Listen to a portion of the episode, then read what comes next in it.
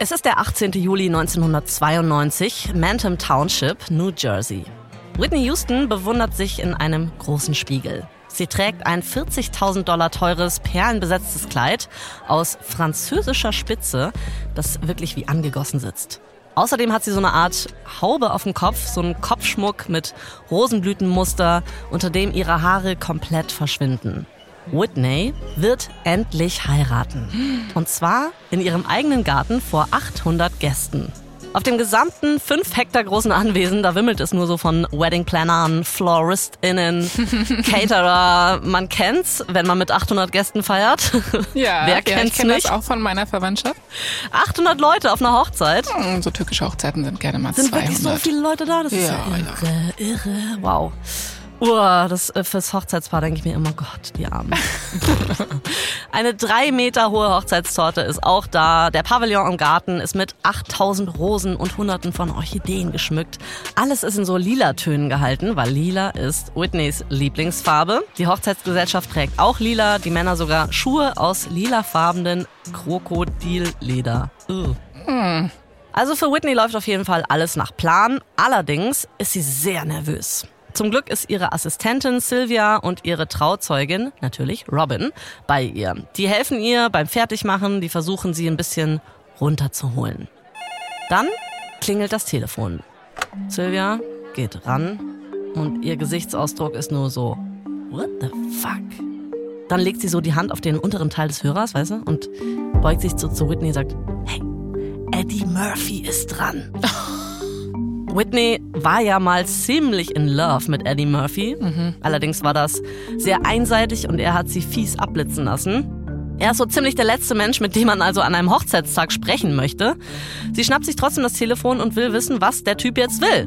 Und er sagt ihr, ich glaube, du machst den größten Fehler deines Lebens, wenn du Bobby Brown heiratest. Ja, es ist krass, aber es überrascht Whitney nicht, weil die meisten können nicht verstehen, warum sie Bobby Brown heiratet. Aber die kennen eben nur seinen schlechten Ruf und nicht den Menschen, in den sie sich verliebt hat. Whitney sagt Eddie also, er soll sie in Ruhe lassen und legt auf. Aber ihrer Nervosität tut das jetzt nicht besonders gut. Sie ist noch nervöser als vorher. Sie liebt Bobby. Sie ist sich sicher, dass sie ihn heiraten will. Aber sie fragt dann doch nochmal sicherheitshalber Robin, ob sie glaubt, dass Bobby sie auch liebt. Und Robin meint, auf jeden Fall. Die Tür geht auf. Sissy, also die Mutter der Braut, kommt ins Zimmer, um Whitney mit dem Schleier zu helfen. Als sie dann in ihrem fertigen Outfit vor dem Spiegel steht, stehen Sissy, Sylvia und Robin strahlend hinter ihr. Und Whitney merkt, dass der Anruf von Eddie sie nur noch entschlossener gemacht hat, ihre Hochzeit durchzuziehen. Whitney will heute Mrs. Bobby Brown werden.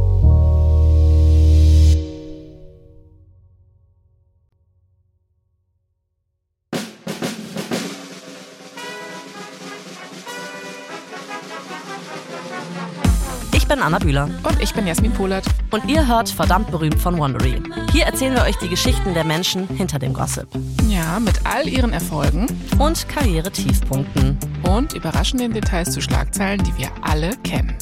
In der letzten Folge hat Whitney mit der Veröffentlichung ihres zweiten Albums noch größere Erfolge eingefahren als mit ihrem ersten.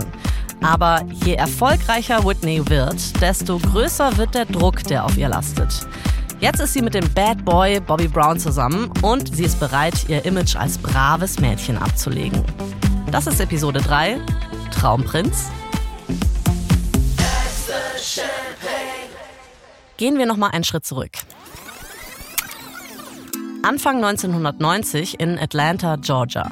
Whitney ist mit dem Musikproduzenten L.A. Reid in dessen Homestudio. Zusammen mit ihm und seinem Partner Babyface arbeitet sie nämlich an dem Titelsong ihres dritten Albums, das heißt I'm Your Baby Tonight. Reid und Babyface sind damals so die angesagtesten Produzenten der Branche. Später schreiben die beiden auch Songs für Mariah Carey oder auch für Madonna. Aber damals sind sie vor allem mit RB erfolgreich. Und deshalb will Whitney auch unbedingt mit den beiden zusammenarbeiten, weil sie es total leid, sich sagen lassen zu müssen, dass ihre Musik nicht schwarz genug sei. Ja, L.A. Reid und Babyface sind ja auch ehrlich gesagt immer noch so Industrielegenden. Also Whitney tut gut daran, mit denen was zu machen. Wir haben ja in der letzten Folge schon erzählt, dass Whitney schon ein Drogenproblem hat, dass sie auch Alkohol trinkt und viel raucht. Das merkt man ihrer Stimme aber auch bei dieser Aufnahme wirklich überhaupt nicht an. I'm Your Baby Tonight ist ein sehr anspruchsvoller Song. Alles ist in Moll und mit einem sehr komplizierten Beat, aber Whitney liefert ab. Und nicht nur das, Bevor sie mit der Aufnahme starten, sagt Whitney so beiläufig, ja, ähm, muss jetzt aber schnell gehen, weil ich will gleich noch ins Einkaufszentrum. Und Reed so, ja, okay, dann haben wir jetzt halt noch eine Stunde. Ähm, ja, let's try. Muss Whitney zu DM oder was? Was muss sie noch erledigen? Ja, aber das Krasse ist, Whitney liefert einfach in 20 Minuten ab. Zack, alles ist im Kasten. Refrain, Background Vocals, Harmonien. Oh. Die Bridge nimmt sie in einem Take auf, also nur Minuten nachdem Babyface sie überhaupt fertig geschrieben hat. krass. Richtig krass. Und Whitney ist nicht nur die schnellste Künstlerin, mit der Reed und Babyface je zusammengearbeitet haben. Sie hat auch wirklich eine volle Stimme wie keine andere. Die beiden, die bemerken wahrscheinlich auch schon, dass ihre Arbeit hier Geschichte schreiben wird. Mit I'm Your Baby Tonight verändert Whitney auch ihren Stil. Der Song ist mehr sexy als die Songs davor. Und bisher war ihre Musik eher romantisch, aber nicht so hot. Ach so? Ja. Ach so. Ich hatte die Musik davor auch schon als hot empfunden, aber ähm, ich weiß, was du meinst. Es war so ein bisschen verspielter, könnte man auch ja, sagen. Ja, eher ne? so, wir haben eine große Liebe zusammen mm, und alles mm, ist so wholesome und wir kuscheln ganz viel. So war die Musik eher. Also du musst echt, das erste Album habe ich jetzt auch in Vorbereitung auf diese Serie nochmal gehört. Mhm. Und es ist wirklich, also man kann es kaum ertragen, so kuschelig und Lagerfeuer, wir legen uns aufs Bärenfell mäßig ist das. Also. Mhm. Okay, also jetzt ist es richtig hot hier, voll auf die Zwölf, auf die Kacke gehauen. Sie hat sich vielleicht auch so ein bisschen neu erfunden, oder? Ganz genau das. Also das mhm. ist hier die neue Whitney, auch dank ihrer neuen Beziehung zu Bobby Brown. Die beiden sind nämlich total happy zusammen. Es hat so richtig gefunkt bei den beiden, aber sie haben auch einfach Spaß zusammen. Die hängen einfach gerne ab. Heute weiß man etwas mehr über die Beziehung der beiden. Darum komme ich jetzt auch direkt mal zu den Red Flags, die es schon am Anfang gibt. Oh, es gibt sie immer, es gibt sie immer. Ja, die werden zum Beispiel einmal aus dem Ritz-Carlton in Atlanta geworfen, weil sie zu laut feiern. Das klingt jetzt irgendwie so ein bisschen wie so eine Jugendsünde und irgendwie vielleicht auch ganz cute. Aber ich glaube mhm. auch, man muss es erstmal schaffen, aus dem Ritz-Carlton geschmissen zu werden. So.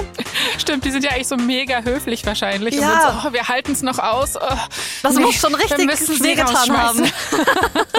oh Mann, okay. Und dann gibt es noch so ein Ding, als Bobby mit seiner Ex-Freundin Kim endgültig Schluss machen will. Da schwängert er sie nämlich stattdessen. Aber am Ende verzeiht Whitney ihm. Also sie kann irgendwie ihm nicht böse sein, weil sie so sich aufgehoben fühlt bei ihm. Sie kann ganz sie selbst sein. Und dafür nimmt sie ziemlich viel in Kauf. I'm Your Baby Tonight erscheint im Oktober 1990 und wird Whitneys achte Nummer 1 Single. Und für L.A. Reid und Babyface wird's der erste Nummer 1 Popsong. Die Zusammenarbeit hat sich also für alle drei total gelohnt. Und für Whitney hat der Erfolg sogar nochmal etwas bestärkt.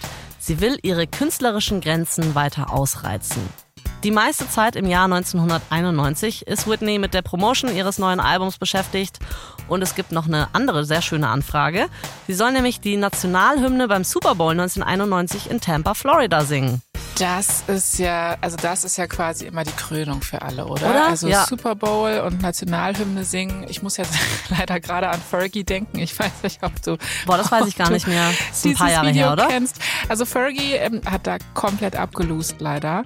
Deswegen, also diese Nationalhymne ist wirklich auch gar nicht so einfach zu singen für mhm. auch gestandene SängerInnen, habe ich mir mal sagen lassen.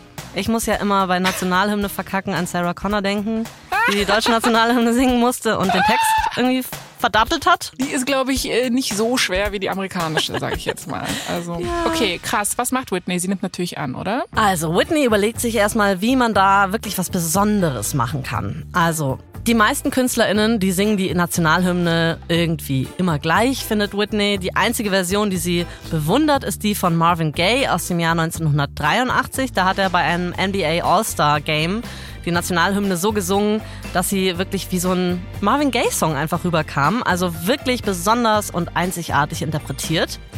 Und irgendwie sowas möchte Whitney auch machen. Sie möchte ihr eigenes Ding daraus machen. Und deswegen ändert sie als allererstes Mal die Taktart. Also eigentlich ist es ein Dreivierteltakt bei der US-Nationalhymne. Und sie macht mhm. es auf Vierviertel. Das klingt uh. jetzt so, hä, was passiert dann? Aber das gibt dem Stück wirklich eine ganz andere Anmutung. Das ist verrückt, das kann man sich kaum vorstellen, dass es so viel ausmacht. Ja, spicy. Es gibt ja auch ein bisschen mehr Zeit für jeden Takt natürlich. Whitney nimmt einen Testtrack auf und den schickt sie zur Freigabe an die NFL. Die sagt dann, ach, irgendwie ist das zu jazzig, was von Whitney und ihren Leuten auch ein bisschen interpretiert wird als, das ist zu schwarz. Mhm.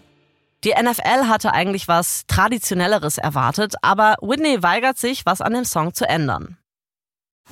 Es ist der 27. Januar 1991 in Tampa, Florida, der Super Bowl Sonntag.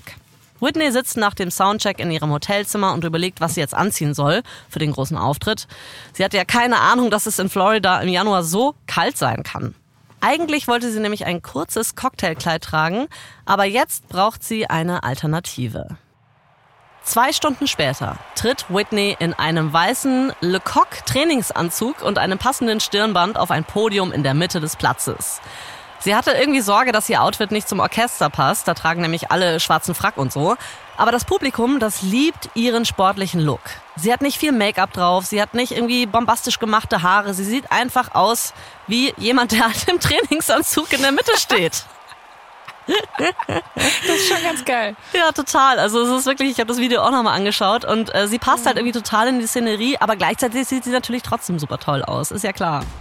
Dann setzt die Musik ein und sobald Whitney zum Gesang ansetzt, ist klar, dass hier wirklich was Einzigartiges passiert. Das C in Oh Say Can You See hält Whitney länger als es üblich ist. Und von da an steigert sie sich wirklich mit jeder Zeile. Als sie zu Land of the Free kommt, hält sie die Note auf Free mehrere Takte lang, das ist so der Höhepunkt des Songs. Und als die letzte Zeile Home of the Brave kommt und sie die singt, reckt sie die Faust zu einer Siegerfaust in den Himmel, gerade als vier Kampfjets über das Stadion fliegen. Also die Menge, die dreht völlig durch. Mhm. So hat noch niemand die Nationalhymne gehört. Und vor allem schwarzen AmerikanerInnen gibt Whitney hier das Gefühl, dass der Song auch für sie ist. Okay, ich hatte nämlich schon die Frage im Kopf, ob sie jetzt mit ihrer Version quasi auftreten wird oder nicht. Also äh, kann man jetzt nochmal Captain Obvious spielen und sagen, okay, sie ist also mit ihrer Version durchgekommen, obwohl die NFL das nicht so toll fand anfangs. Cool. Genau, sie hat es durchgezogen und es kommt wirklich so an, wahrscheinlich, wie sie sich das gewünscht hat. Richtig schön. Der Super Bowl-Auftritt ist für sie ein High in ihrer Karriere. Aber auf das High folgt ein richtig tiefes Low. Whitneys Vater John überreicht Sissy nämlich die Scheidungspapiere. Die beiden, die sind ja schon seit vielen Jahren eigentlich getrennt, aber Whitney hätte nie gedacht, dass ihre Eltern sich auch tatsächlich scheiden lassen würden. Sie ist sehr schockiert und sie ruft John an und wirft ihm vor, wenn du dich von meiner Mutter scheiden lässt, lässt du dich auch von mir scheiden. Denn John, der führt ja eigentlich ihr Business. Ach krass, Anna, das hatte ich schon wieder verdrängt, ehrlich gesagt, dass der da auch so involviert ist. Aber das kann man sich doch eigentlich bei jeder verdammt berühmt Staffel merken, dass es immer eine Mom oder einen Dad im Hintergrund gibt, der irgendwie die Fäden in der Hand hat. Stimmt, Momager und Father. Father. krass. Und das ist aber, das schreckt ihn nicht ab. Nee, er lässt sich tatsächlich trotzdem scheiden und Whitney feuert ihn nicht, aber sie ist total verletzt. Weil, auch wenn es oft gekracht hat, Familie ist eben Familie. Später im Jahr geht Whitney auf die I'm Your Baby Tonight Tour und auch diese Tour ist geprägt von krassem Druck und der Versuchung von Whitney, ständig Party zu machen. Nur der Unterschied zu den letzten Touren ist, dieses Mal hat Whitney viel weniger zu verlieren. Wieso? Naja, ihr Vater hat das Image der perfekten Familie, was sie so jahrelang vorgetäuscht haben, ja sowieso schon irgendwie gecrashed. Ah. Und jetzt muss auch Whitney niemandem mehr was vormachen. Jetzt kann sie so sein, wie sie ist. Whitney wird so ein bisschen trotzig, sie kommt zu spät zu Auftritten, ist nicht so cool zu den Fans, sie hat so eine neue Scheißdraufhaltung gegenüber der Presse. Es ist ihr so egal, was die schreiben. Auf der ersten Tour war Whitney noch so überwältigt von dem ganzen Glück, von dem Erfolg, von den Fans, von den Menschenmassen. Aber dieses Mal kriegt sie von der Tour kaum noch was mit. Mm, weil sie so viele Drogen nimmt? Leider ja. Bobby begleitet sie auf der Tour auch noch, zum Teil. Der Drogenkonsum, der eskaliert und das macht sich irgendwann auch körperlich bemerkbar. Wegen eines gerissenen Stimmbands muss Whitney einen Großteil der Termine in Kanada absagen. Und Bobby sorgt in Whitneys engstem Kreis auch noch für Unruhe. Er und Robin können sich vom ersten Moment an nicht leiden. Wer hätte es erwartet? Mhm. Und Sissy und John haben immer darauf gewartet, dass Whitney Bobby irgendwann dann doch mal abschießt. Aber als es immer ernster zwischen den beiden wird, eskalieren die Streitereien in der Familie auch noch mehr. Die Eltern konnten es ja eh schon nicht leiden, dass Whitney und Robin so close waren, aber Bobby ist noch zehnmal schlimmer.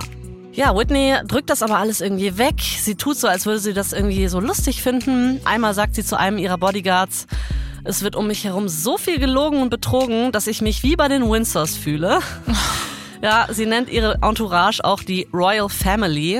Und wenn sich jemand daneben benimmt, dann macht Whitney auch ganz schnell klar, wer hier das Geld reinbringt. Da haben wir's nämlich sie. Jasmin, hast du so einen ähm, Wohlfühlfilm oder so einen Guilty Pleasure Lieblingsfilm? Ja, ich habe mehrere Wohlfühlfilme. An Guilty Pleasure glaube ich ja nicht mehr persönlich. Ich habe erst neulich wieder gesehen den Spice Girls Film. Der war sehr, sehr schön. Oh mein ähm, Gott. Der war so Spice schlimm, World. dass ich den sogar schon mit zwölf, glaube ich, abgeschrieben habe. Ich habe den, glaube ich, nicht mal zu Ende geguckt, obwohl ich richtiges Spice Girls Girl war. Welche warst du denn? Ich war immer Sporty Spice. War klar. War klar, ja. Ich wollte immer Sporty Spice, aber am Ende war ich wahrscheinlich doch nur Posh Spice. Egal. Also ich habe viele. Ah, ich das waren immer die, die ich gar nicht leiden konnte. du, egal. Jetzt sitzen wir hier. Jedenfalls, du fragst mich das ja nicht aus Jux und Dollerei. Ah, Was ist ah. denn dein liebster Film? Mein Guilty-Star aller Guilty Pleasure Filme hat mit Whitney Houston zu tun. Und ich erzähle dir genau jetzt etwas mehr darüber. Achtung. Wir schreiben das Jahr 1991 in Manham, New Jersey. Whitney genießt so ein seltenes Wochenende zu Hause, entspannt mit Robin, als das Telefon klingelt. Und dran ist Kevin Costner. Was? Ja, weißt du, einfach so normal zu Hause auf dem Sofa liegen und Kevin Costner ruft an. Also aufregend. Aha, und wir wissen, was kommt, ne? Jetzt geht die Episode in Whitneys Karriere los, die Klein Anna damals detailliertestens verfolgt hat. Also, Whitney Houston und Kevin Costner telefonieren. Kevin Costner telefoniert Whitney wohl schon seit einigen Wochen hinterher, nämlich für einen Film namens The Bodyguard. Na klar. Kevin glaubt nämlich, dass sie die einzige ist, die die Rolle der Pop-Diva Rachel Marin zum Leben erwecken kann. Und Whitney sagt immer wieder, uff, weiß nicht, eigentlich nicht so gerne. Aber Kevin ruft weiter an. Er weiß halt, was er will und er weiß, was gut ist. Whitney ist schon interessiert in der Schauspielerei, aber das ist wirklich eine richtig große Rolle in einem richtig großen Film. Und sie hat gedacht, wenn sie startet mit der Schauspielerei, fängt sie erstmal kleiner an. Also sie macht so eine Liste von den Pros und Cons, wie die dafür und dagegen sprechen, diesen Film anzunehmen. Contra, die Dreharbeiten für den Film, die bedeuten sehr viel Arbeit und sie ist ja eigentlich jetzt schon ausgebrannt. Außerdem will Clive Davis, also ihr Musikproduzent, gar nicht, dass sie einen Film macht, weil wenn der floppt, dann würde sich das auch schlecht auf ihre Musikkarriere auswirken. Sissy, die Mama ist auch dagegen, die findet es riskant, die Hauptrolle in einer Liebesgeschichte zu spielen, bei der der Mann weiß ist. Ah ja, krass, daran merkt man auch wieder, dass die Mutter so aus einer anderen Generation kommt und natürlich halt ihre ganz eigenen Erfahrungen da so mitbringt. Ne? Ja, total. Und dann ist da noch Whitneys eigene Unsicherheit. Also das Singen, das fällt ihr leicht, das Modeln auch, aber was ist, wenn die Schauspielerei doch möglicherweise was ist, was sie nicht kann? Das weiß sie ja noch nicht. Aber kommen wir zu den Pros, die sie sich aufschreibt. Sie ist es leid, immer das zu tun, was Clive und was ihre Eltern von ihr wollen. Sie will auch mal machen, worauf sie Bock hat. Okay, das ist ein sehr starkes Pro auf jeden Fall. Ich glaube auch. Das macht so einige Cons wieder kaputt. Whitney erzählt Kevin Costner von ihren Bedenken und er verspricht ihr, dass er sie die ganze Zeit betreuen wird. Ich krieg gerade so einen kleinen Crush auf Kevin Costner. Ja. Ähm, also er ist quasi auch im Real Life wie ihr Bodyguard. Ja, ich glaube, deswegen, man muss ihn einfach mögen in der Rolle und in der Zeit damals. Sie sagt Kevin Costner auf jeden Fall, dass sie sich Sorgen um das Drehbuch macht. In der aktuellen Fassung ist Rachel Marin nämlich die ganze Zeit so ja, bitchy einfach. Sie ist so eine, so eine Star-Lady, die irgendwie alle anderen schlecht behandelt und so. Und das Problem ist, dass die Öffentlichkeit Whitney ja auch oft schon genug für so eine Diva im schlechtesten Sinne hält. Deswegen will sie durch den Film nicht noch mehr dieses Image befeuern. Und Kevin stimmt zu, dass die Figur etwas sympathischer gemacht werden soll. Whitney sagt dann, alles klar, ich mach den Film. Egal, ob er ein Hit wird oder ob er floppt, sie ist jetzt schon begeistert davon, dass sie endlich etwas machen kann, wo sie die Bedingungen vorgibt. Es ist Februar 1992 und Whitney ist in Nevada, wo bald die Dreharbeiten für The Bodyguard beginnen sollen. Aber als sie eines Morgens neben Bobby aufwacht, ist sie panisch vor Angst. Sie ist sich sicher, oh, das kann ich nicht schaffen. Bobby beruhigt sie aber. Du bist für die Leinwand gemacht. Du musst den Film machen, sagt er ihr. Außerdem, wenn sie jetzt aussteigt, werden alle Bobby die Schuld geben. Die Leute denken ja sowieso schon, dass er einen schlechten Einfluss auf sie hat. Also zieht Whitney es durch. Als sie am Set ankommt, fühlt sie sich allerdings irgendwie fehl am Platz. Und hinzu kommt, dass praktisch alle außer ihr weiß sind. Und der Druck, der auf ihr lastet, ist riesig. Kevin Costner und das Studio verkaufen den Film als einen Liebesfilm, bei dem halt zufällig der Mann weiß und die Frau schwarz ist. Aber Whitney befürchtet, falls der Film floppt, könnte genau das dann als Grund dafür vorgeschoben werden. Ja, aber als ob das alles noch nicht genug wäre, erfährt Whitney kurz vor Beginn der Dreharbeiten, dass sie schwanger ist. Uff. Ja, das ist, ähm, und wenn man gerade richtig krasse Leistungen erbringen muss, äh, eine Nachricht, die einen durcheinander bringen kann. Ja. Sie ist extrem aufgeregt, aber sie erzählt es auch niemandem bei der Produktion. Sie befürchtet halt, dass irgendjemand der Presse Bescheid geben könnte und dann boom. Mhm. Whitney übersteht die Dreharbeiten in Nevada, dann zieht das ganze Team nach Florida um, wo es weitergeht und in Florida hat Whitney eine Fehlgeburt.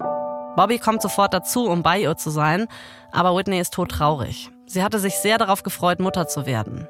Um sich jetzt abzulenken, stürzt sich Whitney in die Arbeit und sie liefert auch richtig ab. Das Team ist begeistert und sie wirkt nicht wie jemand, der zum ersten Mal vor der Kamera steht. Einen Monat drauf laufen die Dreharbeiten in Miami immer noch, aber heute Abend hat Whitney frei. Bobby ist wieder mal eingeflogen, um sie zu sehen und um einfach auch für sie da zu sein in dieser harten Zeit, in der sie diesen Verlust verarbeiten muss. Mhm. Und dann zieht Bobby eine Schachtel aus der Tasche. Okay, du sagst das jetzt so freudig. Ich hatte jetzt kurz Angst, dass es Drogen sind. Äh, hier eine Kippe. Oh nein. nein, aber ähm, ist es das, was ich denke? Geht es hier um einen Ring? Natürlich. Ja, okay, perfekt. Es geht um einen Ring. Eigentlich sollte man es auch nicht so freudig erzählen, wie ich es gerade gemacht habe, weil es ist ja leider Bobby Brown, der ihren Antrag ja, macht. aber Whitney ist glücklich in dem Moment. Eben, genau, darum geht's ja. Sie ist tatsächlich super happy. Sie sagt sofort ja. Bobby sagt, äh, bist du dir sicher? Und sie sagt, ja, ich bin mir sicher. Also sogar Bobby Brown glaubt nicht wirklich an Bobby Brown. Auch er ist so, oh, okay, cool. Hätte ich jetzt gar nicht mit gerechnet. Ja, und der Rest der Welt ist ähnlich drauf. Die sind auch eher so, oh, ähm, ich kann es nicht ganz verstehen, aber Whitney ist all in. Allerdings wird auch ihr bald klar werden, dass zwei Menschen, die sich lieben, nicht unbedingt auch gut füreinander sind.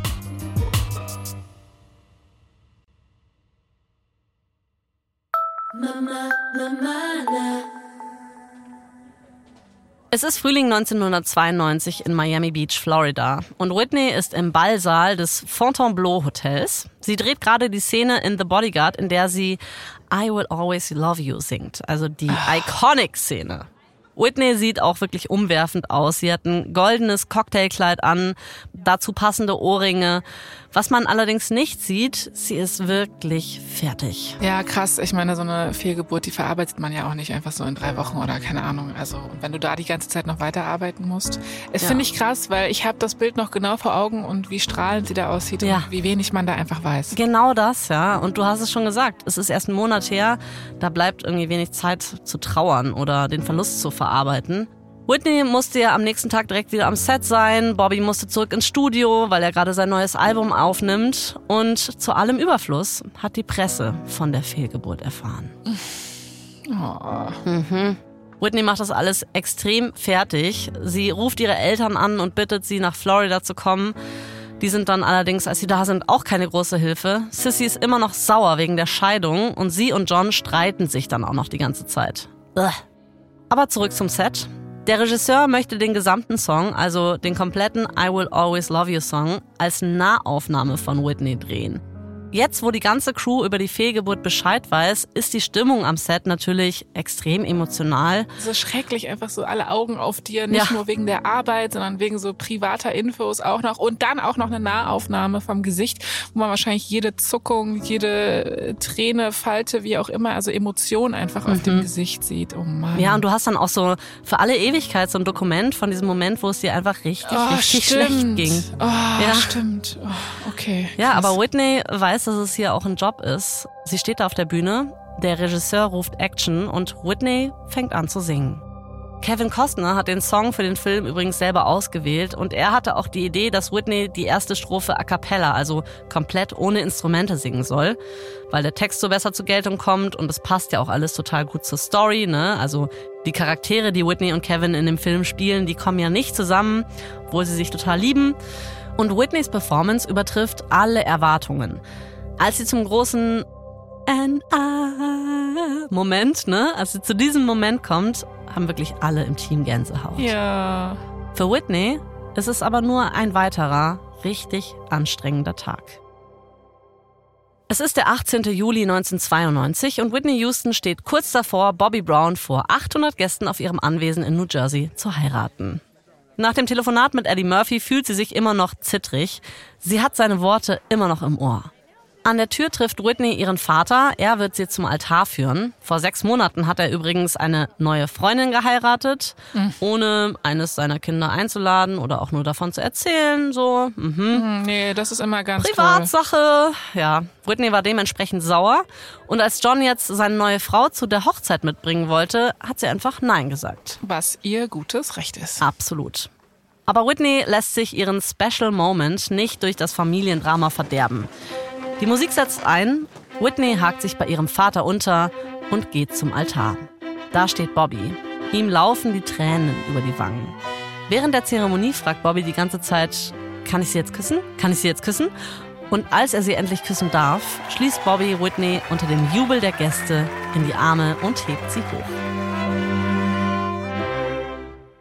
So, Anna, nach einer Hochzeit kommen die Flitterwochen. Ja, Whitney und Bobby verbringen ihre Flitterwochen auf einer Yacht vor der Küste Italiens. Ganz classy. Mhm. Mit dabei sind Whitneys Bruder, Michael, dessen Frau und eine neunköpfige Besatzung, die sich um alles kümmert. Die Kosten für die Flitterwochen werden zwischen Arista und Bobbys Plattenfirma MCA aufgeteilt. Ich habe mehrere Fragen. Also sie hat ihren Bruder bei ihren Flitterwochen dabei. Also ja ich weiß schon, dass Whitney ein Familienmensch ist, aber ich würde jetzt mal die Grenze ziehen bei Flitterwochen, ja. Und die Kosten werden von ihrer Firma, von ihrer Firma übernommen, beziehungsweise von Bobbys Firma. Ähm, kurze Frage an Wondery an der Stelle. Nehmen wir an. Ich würde Kevin Costner heiraten. Würdet ihr die Flitterwochen bezahlen? Okay. Also wirklich, diese Starwelt ist schon sehr speziell, muss ich sagen. Aber gut, sie hat jetzt nun mal ihre Flitterwochen. Mhm. Hat sie dann also trotzdem eine gute Zeit oder wie ist es? Mhm. Irgendwann haben Whitney und Bobby einen Streit, der Whitney eine knapp 8 cm lange Narbe quer über die Wange einbringt. Die Berichte darüber, wie es dazu kam, die unterscheiden sich stark. Whitney erzählt Robin zum Beispiel, dass sie und Bobby einen Streit hatten. Whitney habe dabei ein Glas gegen die Wand geworfen und ein Splitter habe sie im Gesicht getroffen. Mhm. Bobby behauptet aber, der Schnitt sei beim Frühstück auf der Yacht passiert. Bobby habe seinen Vater nachgeahmt, mit der Hand auf den Tisch geschlagen und dabei seine Gabel getroffen. Die soll dann so geflogen sein, dass sie Whitney im Gesicht getroffen hat. Bla bla bla bla bla bla bla. Ja, also ich sag mal so, ich finde beide Versionen klingen auf jeden Fall nicht glaubwürdig und finde ich auch irgendwie ganz ganz schön krass, weil das zeigt auch nochmal, dass da ja wirklich auch Gewalt zwischen den beiden war, beziehungsweise Partnerschaftsgewalt. Traurig. Ja, und man muss festhalten, die beiden sind gerade in den Flitterwochen ja. und schon in den ersten Tagen dieses Ehelebens ist es nicht unbedingt idyllisch, ja? Die tun sich nicht nur nicht gut, sie nehmen einander auch die Laster des jeweils anderen an. Whitney trinkt mehr als früher und Bobby kokst mehr als früher. Das ist beides nicht so gut, nee. Bei den beiden gibt es alles immer nur irgendwie so auf Maximum. Sich lieben, sich streiten und feiern. Als sich Whitney und Bobby kennengelernt haben, da lief es bei den beiden karrieretechnisch sehr, sehr gut. Bobby hatte damals gerade die RB-Band New Edition verlassen und mit seinem zweiten Soloalbum fünf Top-10-Hits gelandet. Aber ja, das war's seitdem dann auch. Bei Whitney ist es anders. Im Herbst 92 läuft I Will Always Love You im Radio rauf und runter. The Bodyguard spielt weltweit 400 Millionen Dollar ein und der uh. Soundtrack wird zum meistverkauften Film-Soundtrack aller Zeiten. Aller Zeiten? Aller Boah. Zeiten. Aller Zeiten. Always Love You. Krass, ja. Ich versuche die ganze Zeit im Kopf zu überschlagen, wie oft ich das Album gekauft habe oder... Wie viele von diesen 400 Millionen Dollar hast du da reingespielt, Genau, Anna? warte mal. Also Krass. eine DVD plus VH. Okay. Ich liefere das nach. Whitneys Stern ist ja quasi, das kann man ja sagen, der ist ja konstant am Risen und Mhm. Bobby war halt vielleicht irgendwie so ein One-Hit-Wonder sozusagen. So in dem Moment zumindest. Whitney möchte aber, dass er sich nicht so in den Schatten gestellt fühlt. Sie ändert darum den Namen ihrer Produktionsfirma von Houston Productions in Brown House Productions, damit Bobby sich irgendwie mit einbezogen fühlt. Ja, und sie nimmt mit ihm dann auch noch so ein Duett für sein drittes Soloalbum auf. Also sie versucht wirklich, ihn irgendwie bei Laune zu halten. Der Song heißt Something in Common und der wird in einigen Ländern außerhalb der USA ein Hit. In den USA selber allerdings schafft er es nicht mal in die Charts. Sad. Es gibt aber auch Good News für die Browns, nämlich als The Bodyguard in die Kinos kommt, ist Whitney wieder schwanger. Es ist die erste Märzwoche des Jahres 1993. Whitney ist gerade mit ihrem Baby Bobby Christina Brown aus dem Krankenhaus nach Hause gekommen. Und ich kann mir vorstellen, dass sie sich da fühlt wie jede frisch gewordene Mutter. Sie ist irgendwie total überwältigt von der Liebe, aber auch total überfordert von allem. Also was heißt es jetzt eigentlich, Mutter zu sein? Oh Gott, mein Leben ändert sich komplett. Und die ersten Wochen sind auch wirklich anstrengend für sie. Zum Glück wohnt ihre Tante Bay im Haus der Familie und sie kann die frisch gebackenen Eltern so ein bisschen unterstützen. Whitney bringt Bobby Christina in das Schlafzimmer ihrer Tante und fragt sie, ob sie das Baby baden könne. Und Bay sagt, ja klar, macht sie natürlich gerne. Nach dem Baden will ihre Tante das Baby zurück zu Whitney bringen, aber die Tür zu Whitney und Bobbys Schlafzimmer ist abgeschlossen. Bay weiß, dass das bedeutet, dass die beiden jetzt gerade nicht gestört werden wollen. Also schläft das Baby, Bobby Christina, in dieser Nacht im Kinderbett neben Bays Bett. Und auch in der nächsten Nacht und in der nächsten. Tatsächlich schläft Bobby Christina in den ersten acht Jahren im Zimmer ihrer Tante. ah, okay. Ja, okay, sie schläft jetzt bei ihrer Tante, könnte man sagen. Das macht die beiden ja jetzt nicht zu schlechten Eltern. Nee. Das Problem ist, dass nach der Geburt von Bobby Christina Whitney und Bobby immer mehr Drogen nehmen. Also mehr als je zuvor.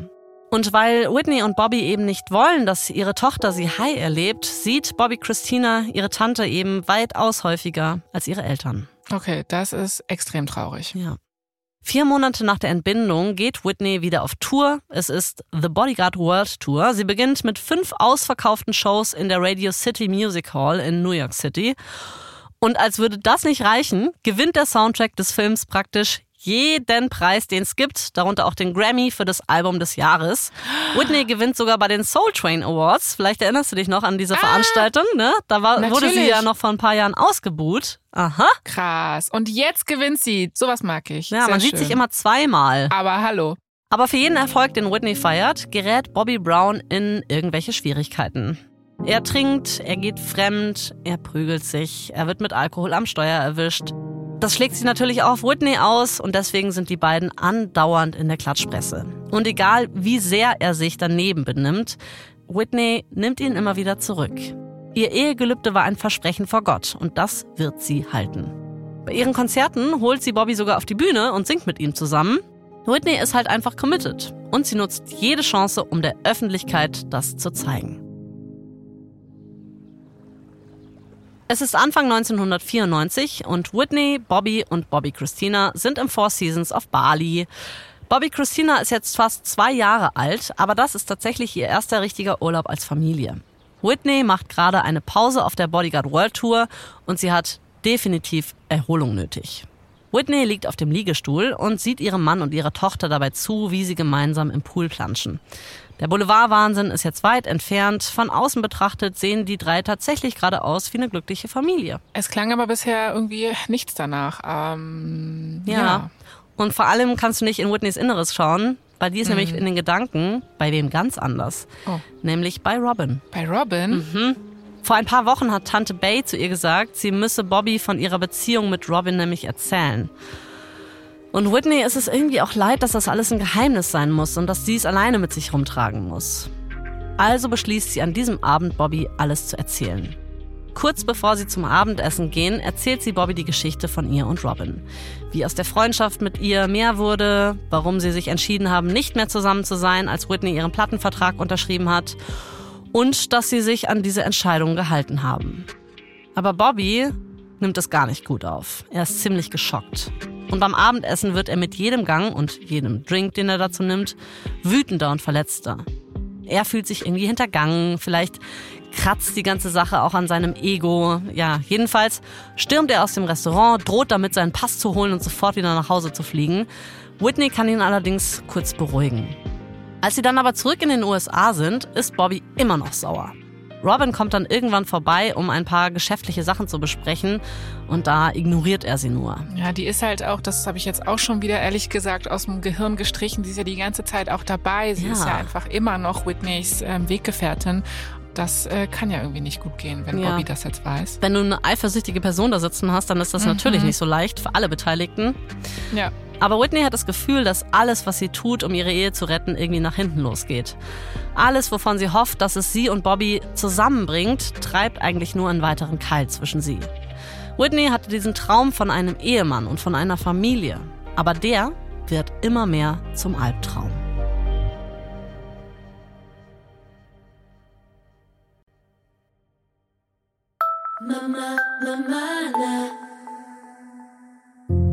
Auch in den folgenden Monaten wird die Situation mit Bobby nicht besser. Es ist mittlerweile das Jahr 1995 und er benimmt sich immer mehr daneben. Er wird immer wieder von der Polizei festgenommen, was dann wiederum in den Medien breitgetreten wird. Wenn er trinkt, wird der herzliche, lustige Bobby, den Whitney geheiratet hat, jähzornig und handgreiflich. Einmal wird er verhaftet, weil er einen Touristen in Disney World verprügelt. Mm, sympathisch. Oh Ach du großer Gott. Mhm. Meistens allerdings richtet sich seine Wut gegen Whitney. Bobby fängt Streit an, dann droht er, dass er Whitney verlassen wird. Manchmal wirft er mit Gegenständen um sich, dann geht er fremd und das alles nur, um sie zu verletzen.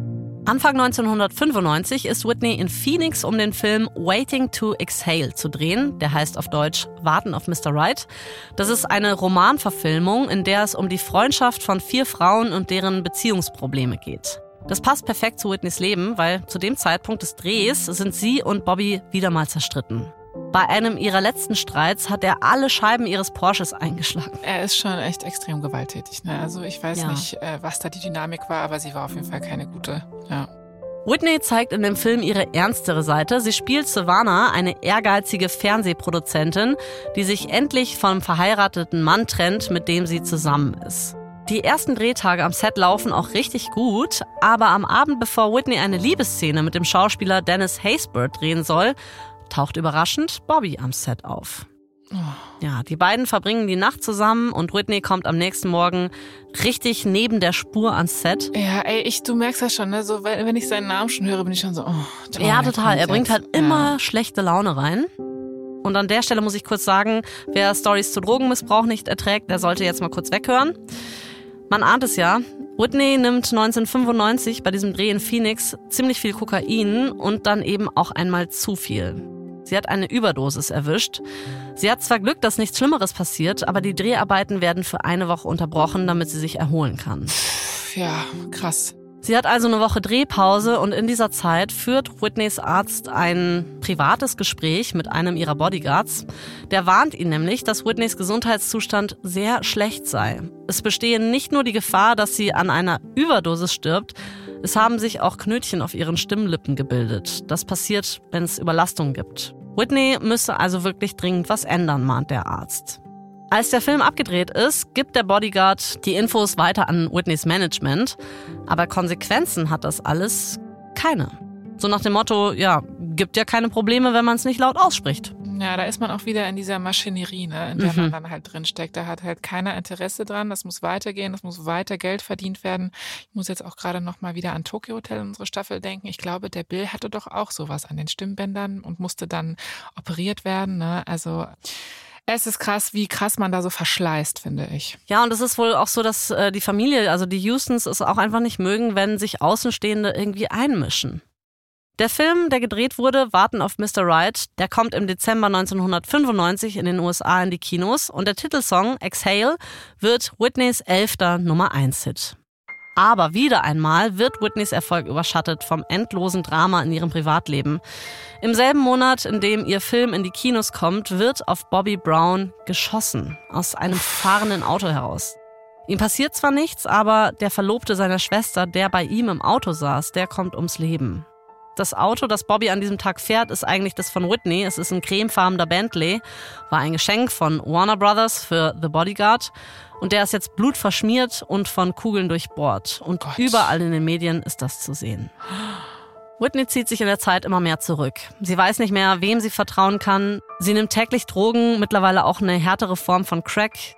Whitney Houston bräuchte eigentlich in der Zeit dringend einen Entzug und danach wahrscheinlich auch echt mal eine lange Pause von der Musik und vom Film und von dem Ganzen, was sie macht. Ja. Aber dann kommt eben ein neues Angebot.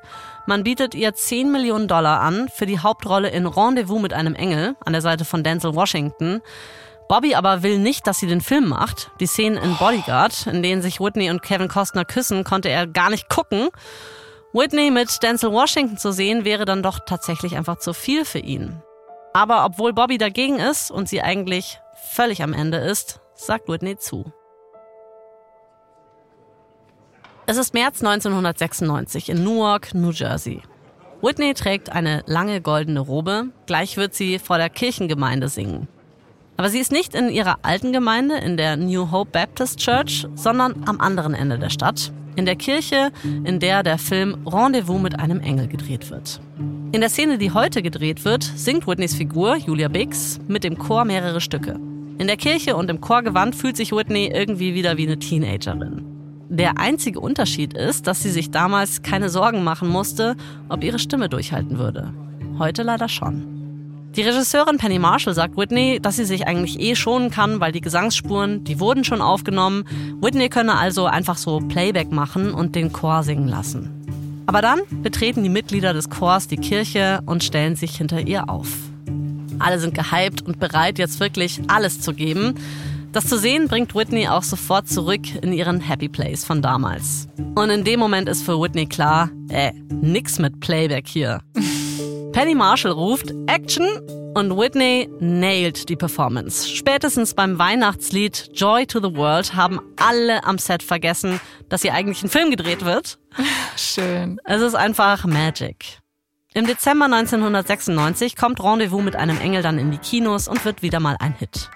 Der Soundtrack wird das erfolgreichste Gospel-Album aller Zeiten. Wow, ey, also es ist ja schon so, dass sie natürlich jetzt schon so ein paar Jahre im Geschäft ist und das finde ich aber schon bemerkenswert, dass alles, was Whitney anfasst, ja schon irgendwie zu Gold wird. Das wird ein Hit, aber ich merke halt bei mir auch einfach so, ey, ich kann das alles nicht genießen, weil ich ja einfach weiß, dass es ihr schlecht geht, dass sie einfach auch in einer unguten Situation ist, ungute Beziehung, Drogen, ja, macht keinen Spaß so. Ja, und auch die Beziehung zwischen ihr und ihrem Musikproduzenten ist irgendwie knifflig.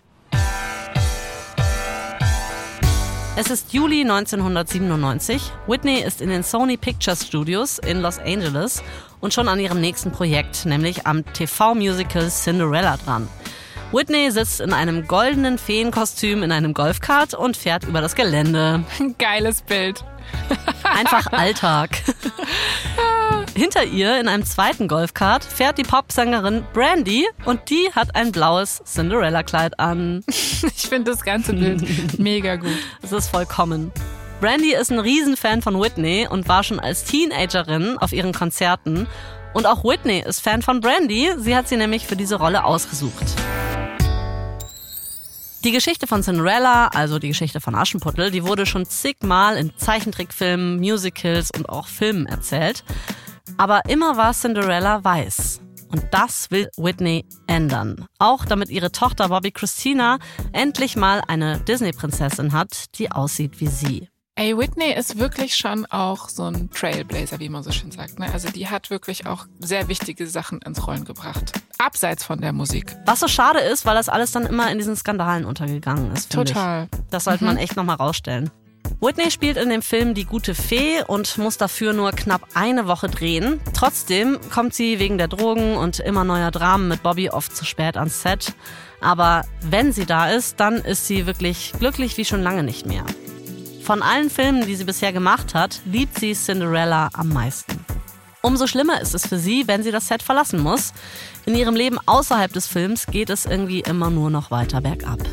Im August 1997 schreibt ihr ihr Produzent Clive Davis deshalb einen Brief. Er will sie jetzt endlich zur Vernunft bringen.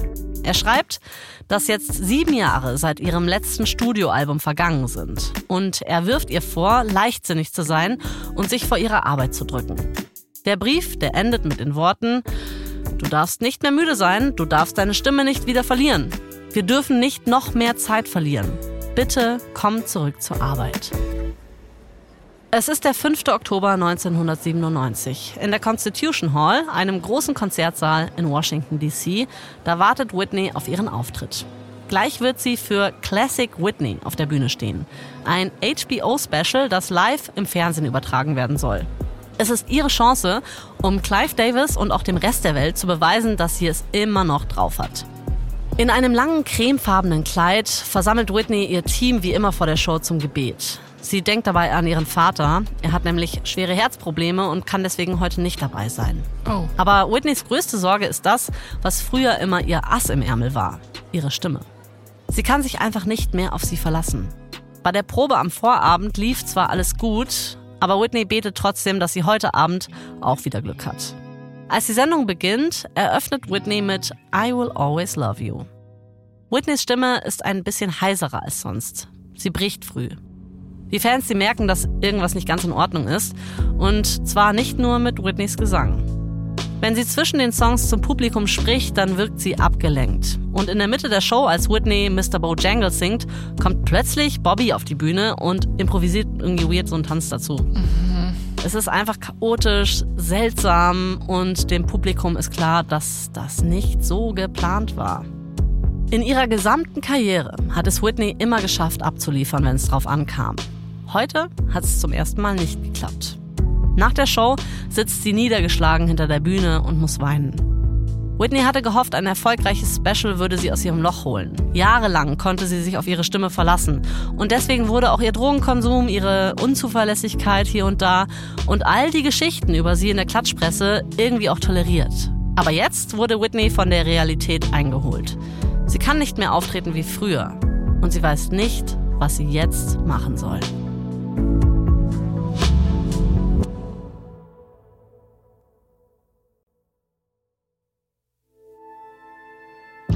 Das war die dritte Folge unserer vierteiligen Serie Whitney Houston. In der nächsten und letzten Folge schafft es Whitney, sich aus ihrer toxischen Beziehung zu lösen, aber leider nicht von den Drogen.